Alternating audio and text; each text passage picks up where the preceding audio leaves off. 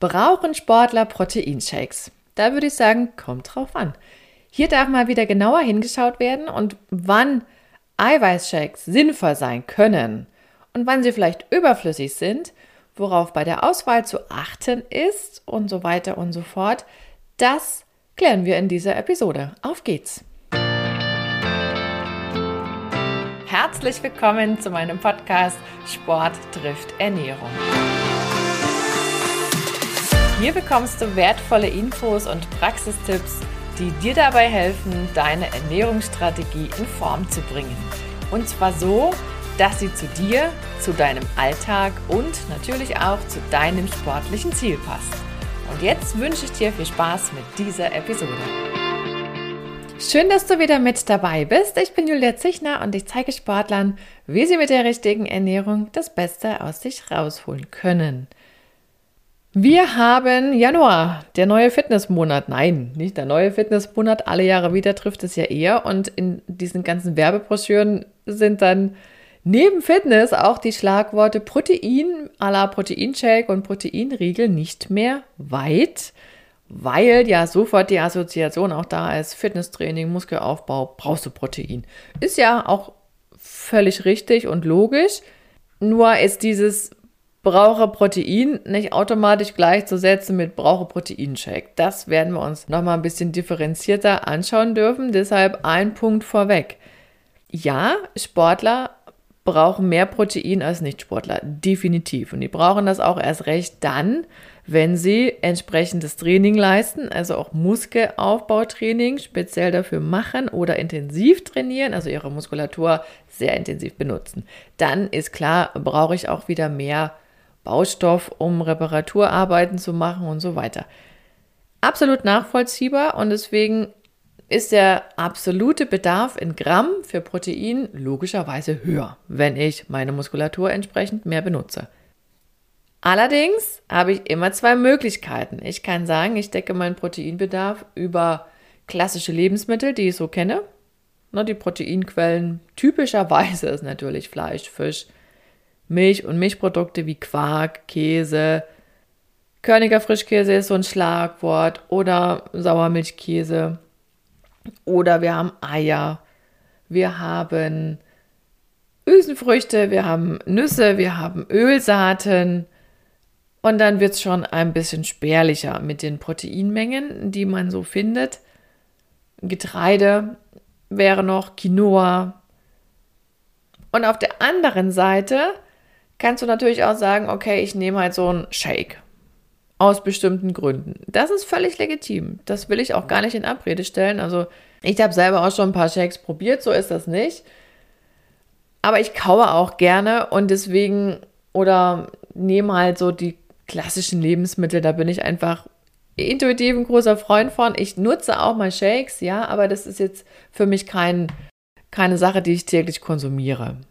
Und was auch wichtig ist, wir reden zwar sehr gerne immer von absoluten Proteinmengen, vom Proteinbedarf, aber worum es eigentlich geht, das ist der Aminosäurebedarf und der ist klar definiert. Unser Körper braucht 20 Aminosäuren, um seine eigenen Proteinstrukturen aufzubauen und die kriegen wir über Lebensmittel und es gibt einen Teil davon, den können wir gar nicht selber herstellen, also ist es sehr, sehr interessant, genug von denen aufzunehmen.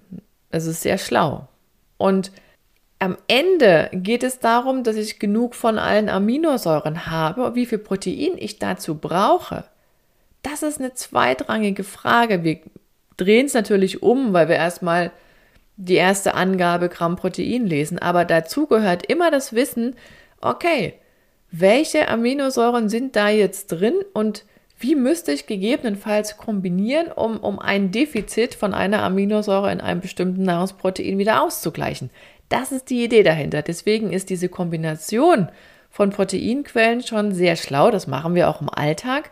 Nur ist es bei diesen Shakes eben gerade im pflanzlichen Bereich zwingend nötig. Sonst hat man nicht den Effekt. Der ist auch, muss man dazu sagen, dass wenn ich es in Richtung Muskelaufbau denke, dann sind die pflanzlichen Proteinshakes natürlich auch ein bisschen im im Nachteil, muss man einfach so sagen, weil sie nicht die Aminosäurezufuhr bieten. Da ist es auch gekoppelt an eine Aminosäure, die da sehr federführend ist, wenn es um Aufbau von Proteinstrukturen im Körper geht. Das ist Leucin und da kommt über äh, tierische Quellen eben mehr im Organismus an. Das darf man einfach auch sich mal wieder bewusst machen an der Stelle. Nichtsdestotrotz haben wir eine breite Auswahl und je nachdem, was ich halt für ein Ziel habe, kann ich das entsprechend auch ergänzen oder nutzen. Also, wenn ich es jetzt nochmal zusammenfasse, brauchen Sportler mehr Protein? Ja. Brauchen Sportler Proteinshakes? Jein. Wenn es mit den üblichen Lebensmitteln nicht klappt, ausreichend Protein zuzuführen, dann ist es eine coole Möglichkeit, um das Loch zu stopfen. Definitiv.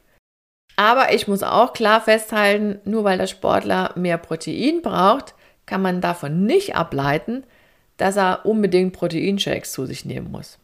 Das wäre eine völlig falsche Schlussfolgerung. Natürlich machen diese Shakes auch das Sportlerleben hier und da einfacher, völlig klar. Da sind wir beim geringeren Zeitaufwand. Ich habe das ja relativ fix zubereitet. Ich nehme Pulver, nehme eine Flüssigkeit dazu, schütteln, fertig, trinken. Aus. Ich kann das super gut irgendwo anders mit hinnehmen. Ich muss das nicht kühlen. Ich kann das Pulver ja separat packen und dann entsprechend mit Flüssigkeit vor Ort kurz vorm Trinken zubereiten. Dann schmeckt das auch meistens besser. Da habe ich ganz viele Möglichkeiten. Also das ist rein von der Praktikabilität her günstig. Ich habe es auch schnell aufgenommen. Das kommt ja noch hinzu. Wenn ich Sachen kauen muss, dauert das ja länger. Das ist bei manchen auch ein Thema.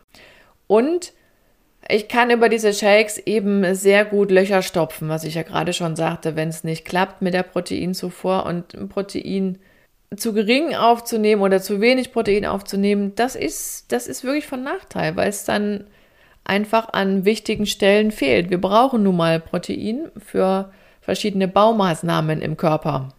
Und ich kann mit diesen Shakes, die ja oftmals den Fokus wirklich deutlich auf Protein legen und wenig Fett und wenig Kohlenhydrate enthalten, wobei das sehr unterschiedlich ist, sage ich auch. Ne? Es gibt auch die Shakes mit viel Kohlenhydraten, da muss man wieder auf die Zutatenliste gucken und auf die Nährwertangaben. Aber ich kann zum Beispiel, gerade wenn ich sage, ich mache eine streng kohlenhydratarme Ernährung oder gar eine ketogene Ernährung, komme ich mit den Shakes teilweise leichter hin, wenn ich nicht immer Fleisch essen will oder so eine Proteinquelle, die halt wirklich kohlenhydratfrei ist. Ne? Das ist gar nicht so einfach, was zu finden, was dann entsprechend kohlenhydratfrei ist. Da muss man, da ist man automatisch bei Fleisch, Fisch, Hartkäse, Eiern, ne, sowas in der Richtung.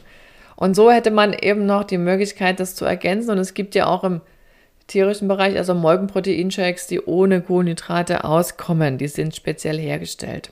Beziehungsweise ist auch so, dass du, wenn du jetzt sagst, ich esse Pflanzen bevorzugt, mache vegane Ernährung, dann hat man das Dilemma, dass ja die pflanzlichen Proteinquellen automatisch auch reichlich Ballaststoffe enthalten. Und wenn du jetzt einen hohen Proteinbedarf hast und du machst das alles über Proteinquellen, die reichlich aufquellen im Magen, weil das ist ja das, was Ballaststoffe nun mal leisten. Die sind toll, keine Frage, aber ich brauche die nicht in diesen Mengen, wie ich sie vielleicht dann aufnehmen müsste. Dann kommst du besser, wenn du Teil über einen Shake hernimmst, weil du dann einfach eine bessere Verträglichkeit wahrscheinlich hast und im Training auch nicht dieses völlige Gefühl Blähungen vielleicht hättest. Also das muss man immer im Gesamtkontext sehen. Deswegen ist auch hier diese pauschale Bewertung, darf, ähm, sollte man nehmen oder nicht nehmen, die funktioniert in meinen Augen nicht. Was könnte ein Nachteil sein?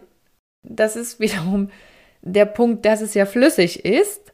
Das ist für unser Verdauungssystem nicht ganz ich sag mal, das ist nicht so sehr VIP. Ne? Also besser wäre es schon, wir würden feste Nahrung aufnehmen. Das ist für den gesamten Verdauungsprozess effektiver, muss man sagen. Nichtsdestotrotz sind natürlich flüssige Geschichten, wie diese Shakes und auch gerade Molkenproteinshake, ist ja rasch auch absorbiert, also hat den Darm verlassen. Das funktioniert ja nur, wenn es auch flüssig ist. Nur gibt es noch verschiedene Qualitäten, die machen das Ganze noch ein bisschen schneller möglich. Aber das heißt am Ende auch, wenn ich jetzt einen leeren Magen habe und auch sonst nicht so sehr viel in meinem Magen-Darm-System, gerade im Dünndarm schlummert, dann muss man halt auch sich nochmal bewusst machen, dass dann der Shake eben auch schnell durch ist, aber vielleicht gar nicht so alles ordnungsgemäß aufgenommen wurde. Das ist, eine, das, ist, das ist eine Frage, die muss man mit dem Hinterkopf behalten. Das macht einen Unterschied, ob ich zum Beispiel vorher was gegessen habe, dann den Shake trinke, dann hat es der ein bisschen schwerer, schnell voranzukommen. Aber dann ist die Idee von diesem schnell vorankommen, um dann wieder bereit zu stehen in der Muskulatur auch ein bisschen entschärft. Also deswegen ist es so wichtig, sich damit zu befassen, okay, was will ich eigentlich mit dem erreichen? Wofür nutze ich diesen Shake? Was erhoffe ich mir davon? Gibt auch Leute, die vertragen das nicht. Die kommen mit diesen flüssigen Proteinsupplementen nicht so gut hin, die haben dann Verdauungsbeschwerden. Dann ist es halt nicht die beste Variante. Oder ich müsste die Portionsgröße verringern. Das geht natürlich auch, weil das schon teilweise ordentliche Mengen sind, die da angeflutet werden. 30 Gramm Protein pro Shake ist ja bei den Molkenproteinprodukten sehr gängig. Zumindest kommt es häufiger vor. Und das ist nicht für jedermann automatisch top. Viele vertragen das überhaupt keine Frage, ne? aber es kann manchmal sein, dass das nicht so richtig klappt. Muss man ausprobieren, wie so vieles andere auch. Ja, und man muss es natürlich auch mögen, rein von den sensorischen Aspekten her. Wir haben da sehr oft Aroma drin oder Süßstoffe, die muss man halt mögen, diese Geschmackskomponente. Ne? Und bei veganen Shakes hast du halt diese sandige Konsistenz, wie der Lebensmittelsensoriker sagen würde. Das heißt, da ist dieses Gefühl, als wäre noch Pulver nicht richtig aufgelöst worden. Das kannst du aber auch nicht wegbekommen. Da kannst du stundenlang, tagelang schütteln, das wird immer bleiben. Und letzten Endes gibt es auch nur die Frage, mag ich es oder mag ich es nicht? Und das darf jeder für sich selber entscheiden. Protein Pulver muss man nochmal gucken, wenn ich das kaufe, woher kommt das? Ne? Ist das irgendwo abgefüllt, wo noch andere, vielleicht kritischere Substanzen abgefüllt werden, die dann auch Dopingkontrollen nicht immer standhalten? Das ist etwas, was auszuschließen gilt, gerade für die Leistungssportler, dass die Dinger verunreinigt sind, diese Proteinprodukte. Da wird auch viel getestet, da gibt es auch Kontrollmechanismen. Das ist ja auch ein Verkaufsargument für viele Produkte zu sagen, bei uns ist alles clean, dieses getestet auf die und die Substanzen, da ist nichts drin. Da gibt es auch diese berühmte Liste von der NADA beziehungsweise die Kölner Liste, die kann man sich auch nochmal vorknöpfen und gucken, ob dann das Produkt, was du vielleicht konsumierst, da auch aufgeführt ist. Wenn man jetzt so einen Proteinshake sich kaufen will, worauf ist zu achten oder worin unterscheiden die sich letzten Endes? Klar ist ein Unterschied die Proteinmenge pro empfohlener Portion. Die liegt meistens so zwischen 20 und 30 Gramm, wenn ich jetzt mal wirklich auf alles pflanzlich-tierisch abstelle. Und auch da gibt es kein richtig oder falsch. Man muss ja immer schauen, okay, ergänze ich den Shake zu einer Mahlzeit oder vertrage ich vielleicht weniger besser wie mehr? Komme ich mit dem vollkommen hin mit den 30 Gramm. Ich brauche sowieso vielleicht ein bisschen mehr, weil ich relativ groß und schwer bin, viel Muskelmasse habe. Also das, das ist etwas, was auch wieder, ne, was man sich anschauen muss. Du hast, wenn man sich mal jetzt die tierischen Komponenten anschaut, die da an Zutaten drin sind, natürlich Molkenprotein in unterschiedlichen Qualitäten. Molkenproteinkonzentrat ist so das preiswerteste, naturbelassene und am, am wenigsten stark behandelte. Dann nehmen wir halt die Molke, trocknen die und dann ist da Pulver entstanden. Da ist noch ein Teil Fett drin, da ist noch ein Teil Kohlenhydrate, also Laktose enthalten. Das siehst du auch auf der Zutatenliste. Und dann gibt es halt Möglichkeiten, durch Mikrofiltration die Laktose rauszunehmen. Da geht aber auch ein bisschen Fett mit weg. Deswegen finden wir beispielsweise im Molkenprotein Isolat, das ist sowas dann, nur Spuren oder sehr, sehr geringe Mengen an Laktose. Dann gibt es noch Molkenprotein-Hydrolysat. Da macht man diese Proteinkette schon mal oder Ketten schon mal kaputt und hat dann so kleine, kleine Aminosäureketten oder gar Dipeptide, also wo nur zwei aneinander geheftet sind. Deswegen geht halt auch diese Resorption so schnell. das ist jetzt kein Hexenwerk. Man hat da schon ein bisschen, ja, im Prinzip künstlich vorverdaut, wenn man so will, technisch vorverdaut. Und deshalb sind die ja auch so beliebt, gerade rund um äh, die Trainingseinheit im, im Kraftsport vielmals, dass man dann besonders schnell das oder die Aminosäuren im Blut und auch in der Muskelzelle hat. Dann gibt es noch eine zweite Komponente, die ja auch aus dem Milchprotein stammt, genauso wie das Molkenprotein, das ist das Casein. Das kennen wir auch aus dem Quark und alles, was wir damit herstellen. Du findest im Prinzip beides in dem Milchprotein. Also wenn das nicht verändert wird und dann weiterverarbeitet wird in Milchprodukten, dann ist immer dort, wo ja letzten Endes Milcheiweiß drin ist, beides enthalten, Molkenprotein und Casein. Das Casein selber ist langsamer verfügbar, deswegen ist es auch beliebt, gerade so in den Abendstunden bei vielen Kraftsportlern, die dann über die Nacht sich so eine stete Abgabe von Aminosäuren ins Blut vorstellen. Das funktioniert ja auch. Ob ich dann Quark esse oder was weiß ich, was ich damit herstelle, Sauermilchkäse oder ob ich da einen Caseinshake hernehme, das muss jeder für sich selber entscheiden.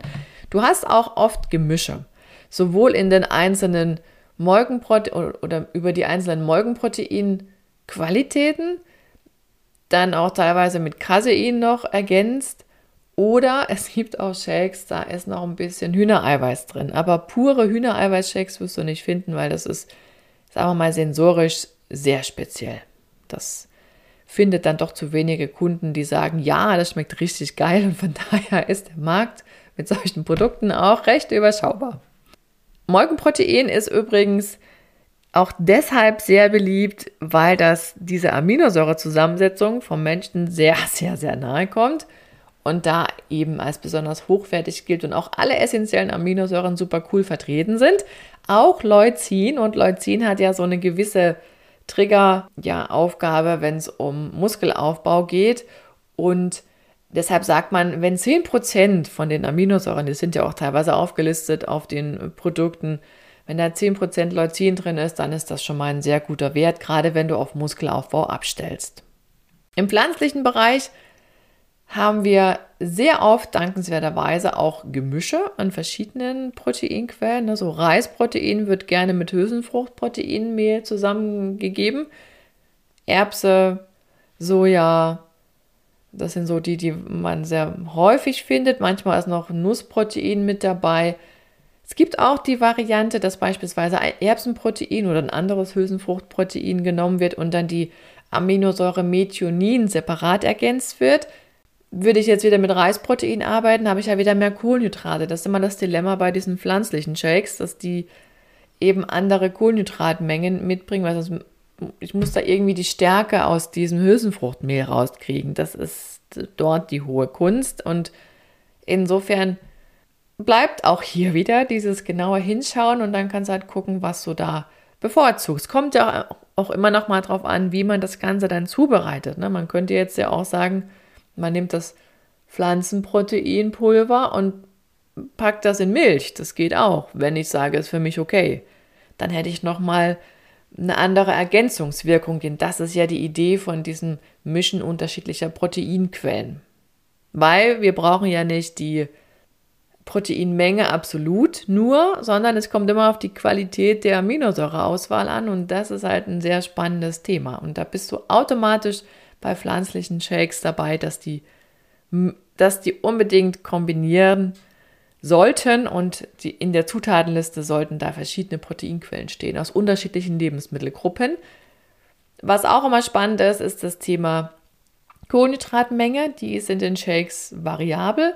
Du findest auch sehr viele heutzutage am Markt, die mit Süßstoff gesüßt sind, eben um den Kohlenhydratanteil nicht sinnlos höher zu schrauben, weil ja viele Low Carb machen oder streng kohlenhydratarm und dann sind die Kohlenhydrate im Shake natürlich überflüssig.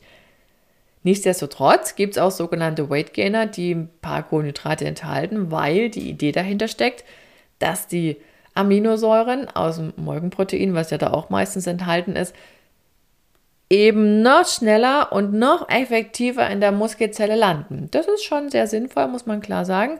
Aber es ist auch dann sinnvoll, das Zeug wirklich zeitnah zum Training aufzunehmen und nicht Stunden später. Also das sind dann wirklich spezielle Produkte, die gehören direkt zum Training, also meistens kurz danach oder gibt auch die Möglichkeit, das vorher schon aufzunehmen. Das dauert ja eh eine Weile, bis ich dann alles im Blut habe. Das ist immer die Frage, wie ich das Ganze gestalte und was ich wann vorher gegessen habe. Und im Ausdauersport gibt es auch solche Varianten, die dann ja, Molkenprotein und Kohlenhydrate in der Mischung enthalten, dann heißen die eben Turbo-Regeneration Shake oder irgendwie sowas. Hat noch den Vorteil, dass ich ja auch eine höhere Kohlenhydratmenge wieder anbiete, um meine entleerten Speicher zu füllen. Muss man aber auch gucken, ob man das braucht in jedem Falle. Ne? Je nachdem, wenn ich, je nachdem, was ich halt auch mache, gerade für eine Kohlen, für eine äh, Kostform. So, das wollte ich sagen, Kostform. Und dann darfst du nochmal genauer hinschauen, aber das weißt du ja auch selber, ob es irgendwas gibt, wo du sagst, na, da muss ich aufpassen, das vertrage ich nicht. Allergenkennzeichnung muss ja auch hier gemacht werden und manchmal findest du eben auch dieses Siegel, wir haben getestet, kein Problem bei Dopingkontrollen und so weiter. Auch das ist durchaus nochmal ein spannender Punkt. So, was darfst du mitnehmen aus dieser Folge? Auch wenn wir so gerne vom absoluten Proteinbedarf reden, stellen wir eigentlich auf die Qualität und die Zusammensetzung der Aminosäuren ab, die über unsere Nahrung oder in den Nahrungsproteinen enthalten ist. Deswegen ist es wichtig, sich auch das nochmal vor Augen zu führen und gerade bei veganen Produkten, bei veganen Shakes darauf zu achten, dass die ergänzt sind untereinander, also verschiedene Proteinquellen aus unterschiedlichen Lebensmittelgruppen da in der Zutatenliste auftauchen. Und beim Molkenprotein ist es so, wenn du es laktosefrei brauchst, dann guck, dass da Isolat drin ist. Manchmal ist es noch mit anderen abgemischt, dann steigt der Kohlenhydratanteil wieder, aber das ist alles ausgewiesen. Und wenn du weißt, dass du es bis zu einer bestimmten Menge verträgst, dann kannst du es auch unproblematisch so aufnehmen. Musst es halt dann nur mit Wasser anrühren. Das erklärt sich, denke ich, von selber oder mit irgendwas anderem, was laktosefrei ist jedenfalls. Und nochmal zum Abschluss. Es ist eine Hilfe hier und da, der Proteinshake, aber es ist keine Verpflichtung. Also ich brauche es nicht dringend als Sportler. Ich komme auch sehr gut mit normalen Lebensmitteln hin. Das funktioniert auf jeden Fall bis zu einem bestimmten Bereich ganz gut. Im Bodybuilding-Bereich ist es dann sicherlich nicht mehr möglich über normale Lebensmittelauswahl. Das, das, das wird einfach schwierig.